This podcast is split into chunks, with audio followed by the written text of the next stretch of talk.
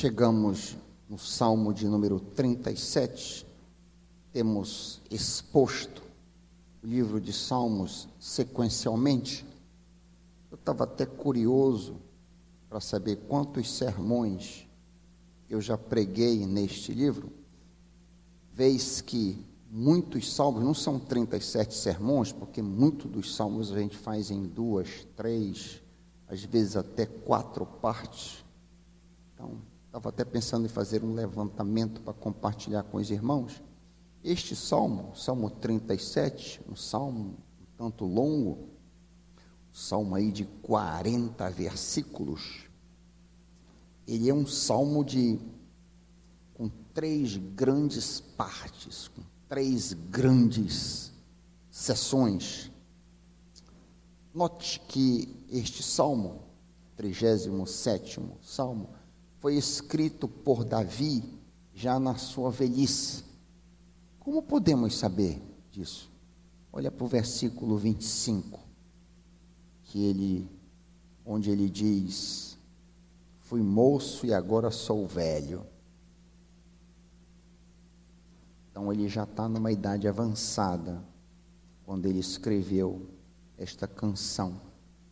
Este salmo, Salmo 37, e alguns outros poucos salmos caem dentro de uma categoria do chamada, da chamada literatura sapiencial. São livros que tratam com sabedoria, como, como ser sábio, como viver de maneira prática. O livro de Provérbios, por exemplo, o livro de Eclesiastes, este salmo, o Salmo 1, o Salmo 49 e outros. Então, aqui, diferente da esmagadora maioria dos salmos, não há uma única oração. Há conselhos e um compartilhar de experiências. É que Davi está fazendo aqui. Ele vai aconselhar e vai compartilhar a experiência dele conosco. O salmo, a literatura sapiencial, tem natureza didática, para ensinar como ah, devemos viver uma vida santa. Então, com o texto aberto, ah, nós temos aí os primeiros 11 versículos que eu intitulei de Conselhos para os Crentes Perplexos. Os primeiros 11 versículos que nós vamos trabalhar nesta noite. Aí a, outra grande sessão vai do versículo 12 ao versículo 24, triunfo dos crentes e efemeridade dos ímpios. E por fim, a sessão ainda maior, 25 a 40, a sabedoria dos crentes que honram a Deus. Vamos orar para que o Senhor ministre aos nossos corações. Pai, fala aos nossos corações hoje à noite. Abre as nossas mentes, nos dá entendimento, nos ensina como Davi está querendo fazer querendo dar conselho. Nos dá conselho, papai, em nome de Jesus. Amém. Então, você com o texto aberto, eu não vou ler como faço sempre a leitura da peça inteira, eu vou ler ao longo da caminhada, porque o, te, o texto é muito longo, então nós vamos cobrir apenas essa primeira sessão, vamos trabalhar os primeiros 11 versículos, e a, a primeira estrofe dessa primeira sessão são cinco estrofes, cinco conselhos na primeira sessão. A primeira estrofe eu chamei de o crente não deve invejar o ímpio. Versículo 1, acompanha comigo na tua tradução, Salmo 37, 1. Não te irrites por causa dos malfeitores, nem tenhas inveja dos que praticam o pecado. Deixa a tua Bíblia aberta, vamos caminhar juntos. Se nós não tivermos cuidado, nós corremos o risco de querer comparar a nossa sorte com a sorte do ímpio.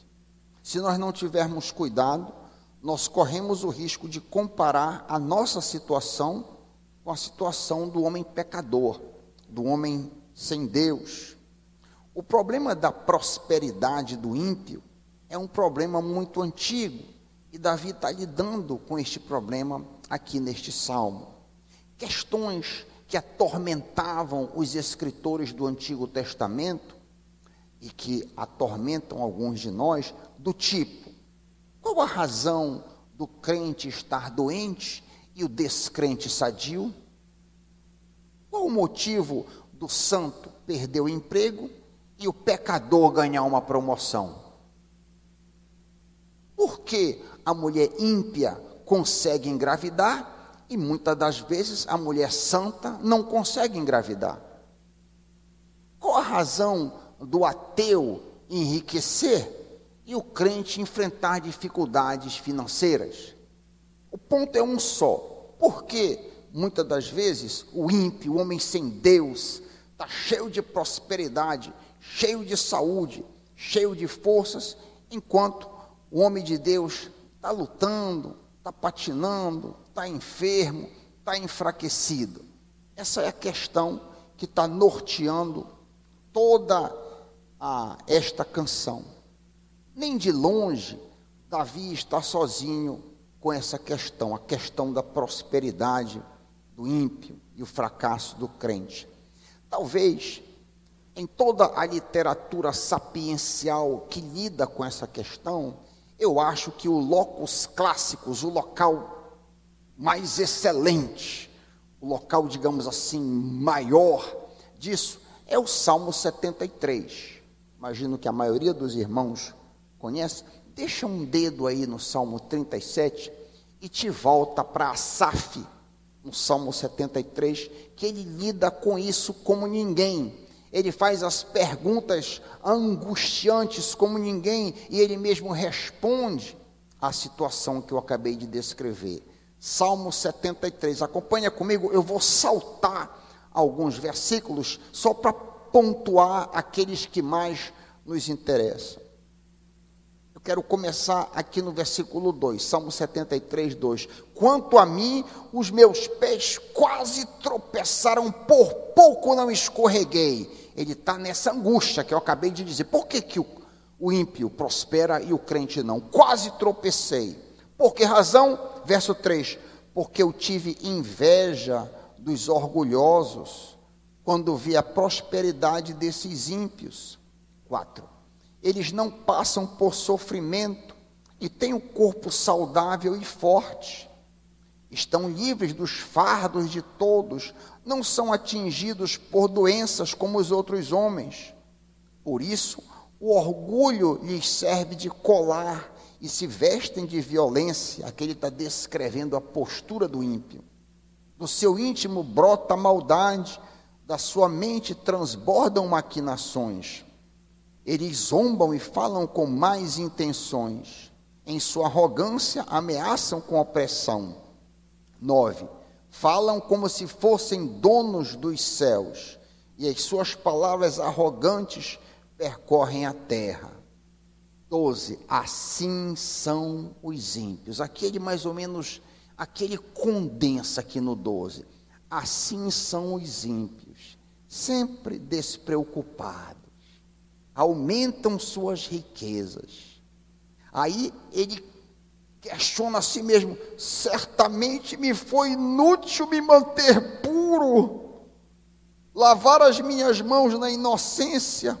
Por que razão? Porque o dia inteiro eu sou afligido, todas as manhãs sou castigado. 16. Esse aqui é o, é o ápice da crise. Quando eu tentei entender tudo isso, achei muito difícil para mim.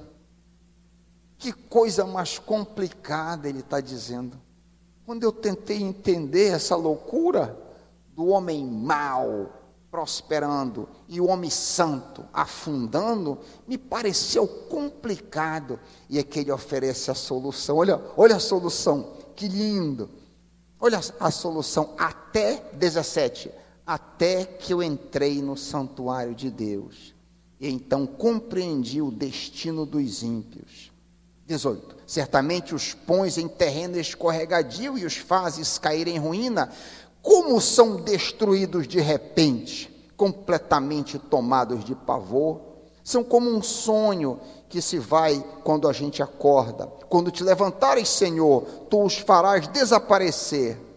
Quando o meu coração estava amargurado, estava com inveja, e no íntimo eu sentia inveja, agi como insensato e arrogante. Minha atitude para contigo era de um animal irracional. Aí essa parte última, 23 em diante, é tão linda. Contudo, sempre estou contigo tomas a minha mão direita e me sustens. Tu me diriges com teu conselho e depois me receberás em glória. Quem tenho eu no céu além de ti? Na terra, nada mais desejo que estar junto a ti. Meu corpo e meu coração poderão enfraquecer, mas o Senhor é a força do meu coração e a herança para sempre. Os que te abandonam, sem dúvida perecerão. Tu destróis todos os infiéis. Mas para mim, bom é estar perto de Deus. Fiz do soberano Senhor o meu refúgio. Proclamarei todos os teus feitos. Toda a literatura sapiencial lidando com o caso, este salmo talvez seja o melhor. Asaf está perplexo, ele começa confuso, até que ele enxerga que o ímpio não tem a companhia do Senhor. O descrente, ele viu, será destruído eventualmente. O crente, embora sofra muitas aflições, tem Deus como refúgio, tem a amizade do Senhor, tem a companhia do Senhor. Igual a Asaf, Davi destaca também a brevidade do sucesso do ímpio. Volta para o Salmo 37. Volta para o Salmo 37. Davi vai destacar a brevidade da vida do ímpio, como Asaf fez. Observe o verso 2. Salmo 37, 2. Pois em breve eles, se referindo aos ímpios, secarão como a relva e murcharão como a erva verde. A erva, a grama, o capim e a erva secam rapidamente. Meu pai teve fazenda e eu me lembro, bastava dar um sol mais forte, aquele gramado verdinho secava rápido. Assim é a vida do ímpio. A imagem aqui é que a prosperidade do incrédulo acaba num piscar de olhos.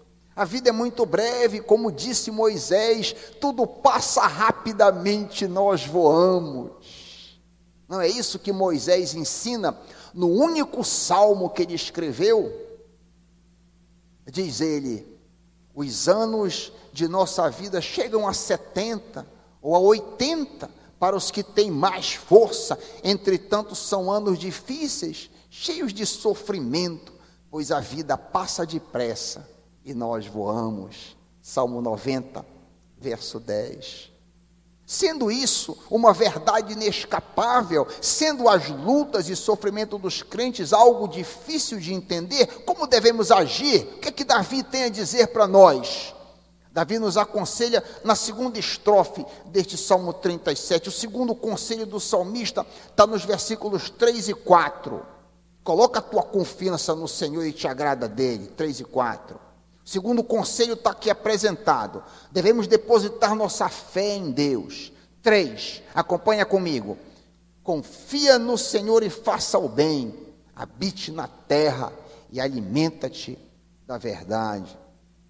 Mesmo sem entender as circunstâncias, mesmo sem compreender as lutas que atravessamos, devemos continuar crendo no Altíssimo e agindo corretamente. De capa a capa, a Bíblia nos exorta a depositar confiança em Deus. Ao invés de nos perturbar com a prosperidade do ímpio, ao invés de ficarmos injuriados com as calúnias e maus tratos que os ímpios nos fazem, devemos entregar nas mãos do Senhor, sabendo que Ele fará com que tudo redunde para o nosso bem. É exatamente isso que a gente aprende em Romanos 8, 28. Tudo coopera para o bem. O salmista ainda nos manda, faça o bem, ele diz. Aí, na, ainda na parte A do versículo 3, faça o bem, não é o que ele diz? Confie no Senhor e faça o bem. Lembramos da orientação de Paulo em Gálatas 6, 9 e 10. Não nos cansemos de fazer o bem, porque no tempo certo faremos a colheita, se não desanimarmos. Por isso, enquanto tivermos oportunidade, façamos o bem a todos. O crente não deve prejudicar ninguém. A mulher de Deus não deve lesar ninguém. Ao contrário, nosso papel, como dizia minha mãe, é fazer o bem sem olhar a quem. Nós devemos espalhar o bom perfume de Cristo onde quer que estejamos. Qual é o resultado de tal comportamento? De fazer o bem. Olha a parte B do, do verso 3. Salmo 37, 3b. Assim você habitará na terra e desfrutará de segurança. A ideia aqui é que você terá paz, terá segurança e tranquilidade se você agir benignamente. Todos nós desejamos andar tranquilos, cheios de serenidade e da proteção divina. Pois bem, eis a receita no verso 3. Coloca a tua confiança em Deus, venha o que vier, espalha o bem ao teu redor e você andará em segurança e paz. Davi segue nos aconselhando no, no versículo 4, texto clássico. Olha o 4: agrada-te do Senhor e Ele satisfará os desejos do teu coração. O que significa este versículo? Este texto pode facilmente ser mal entendido. Sim, em muitas situações, os nossos corações desejam coisas que não são boas para nós. Ele está dizendo que o Senhor vai satisfazer o nosso desejo. Mas em muitas situações, em muitas ocasiões, nós desejamos coisas que estão fora dos planos de Deus para nós. É ou não é? Como evitar as coisas que nos são prejudiciais?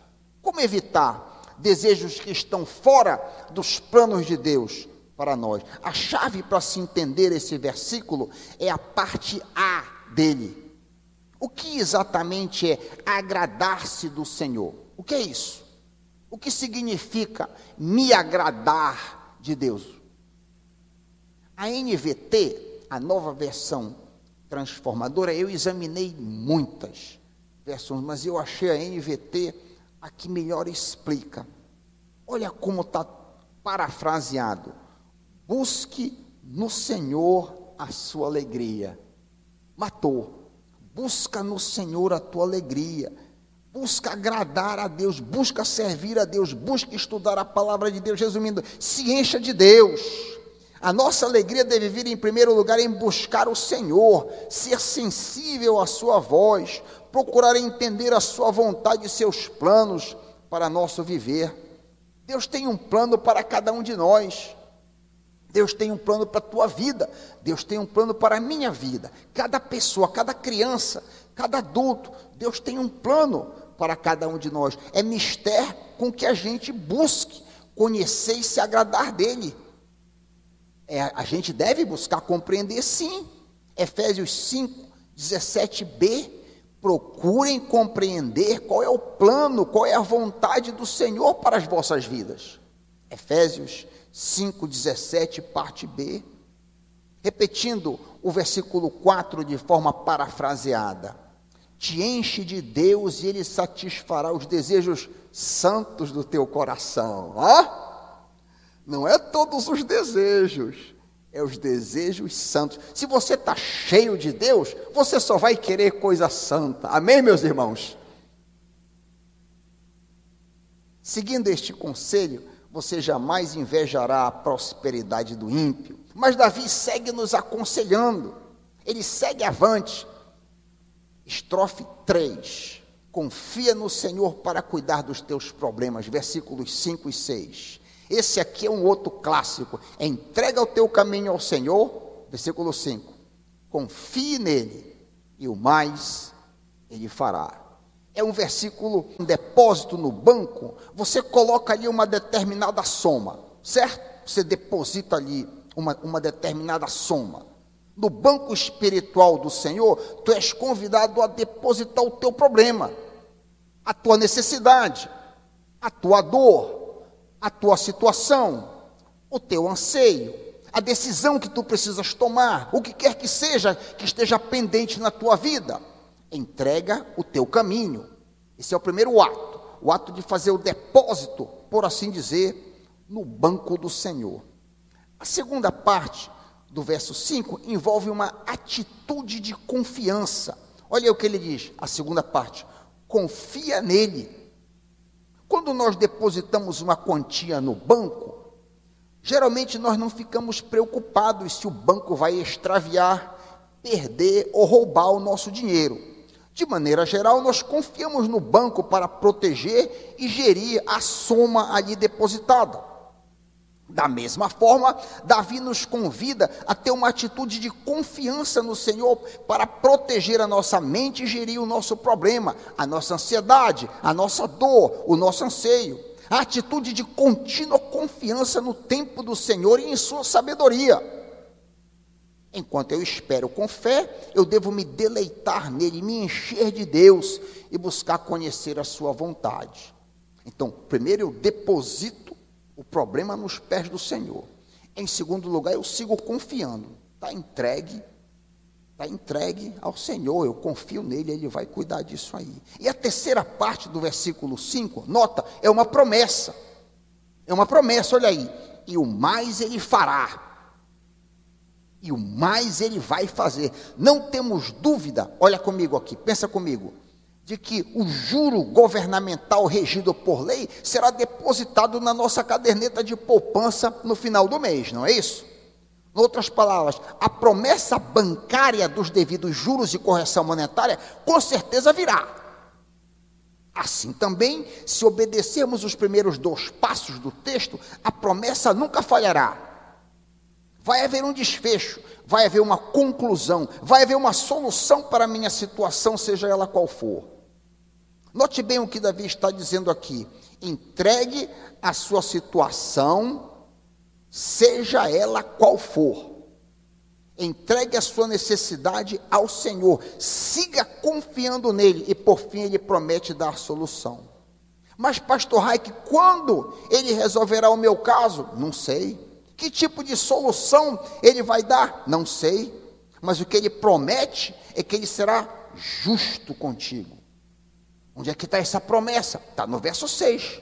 Acompanha comigo o verso 6. Olha a promessa aí, que ele, que ele, ele será justo contigo. 6. Fará com que a tua justiça sobressaia como a luz e que teu direito brilhe como o sol ao meio-dia. Eita promessa maravilhosa. Eu gostei muito da paráfrase, o livro deste verso 6.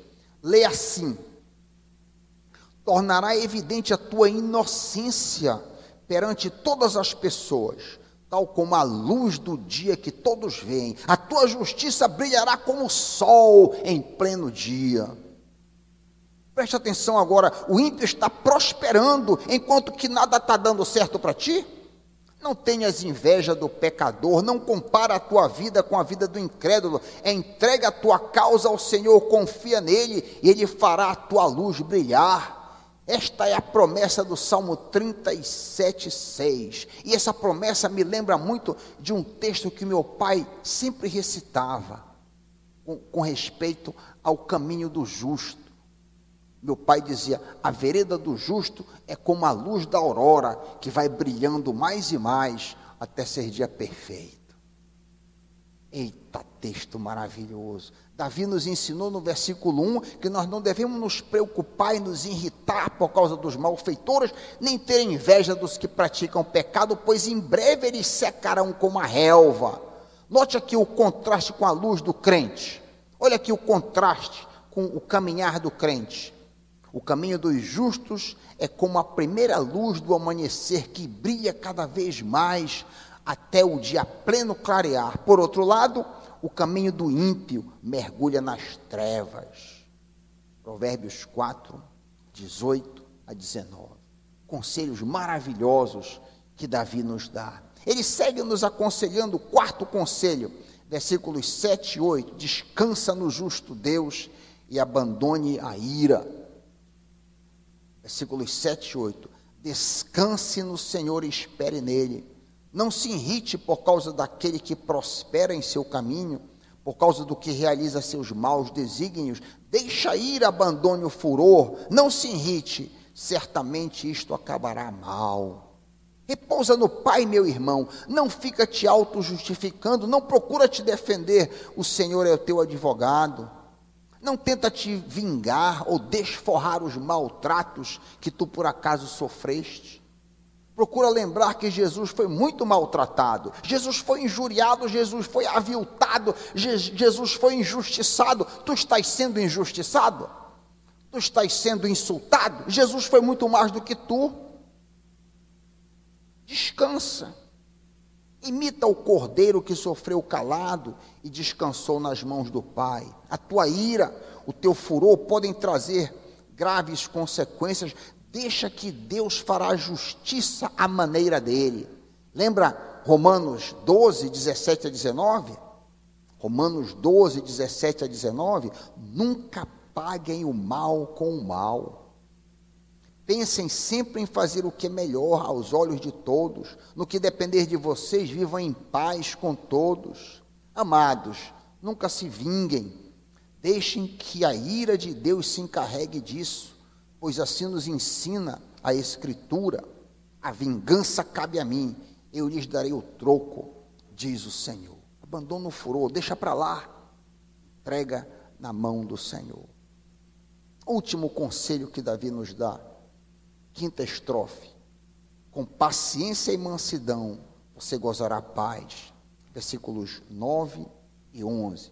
Versículos 9 e 11.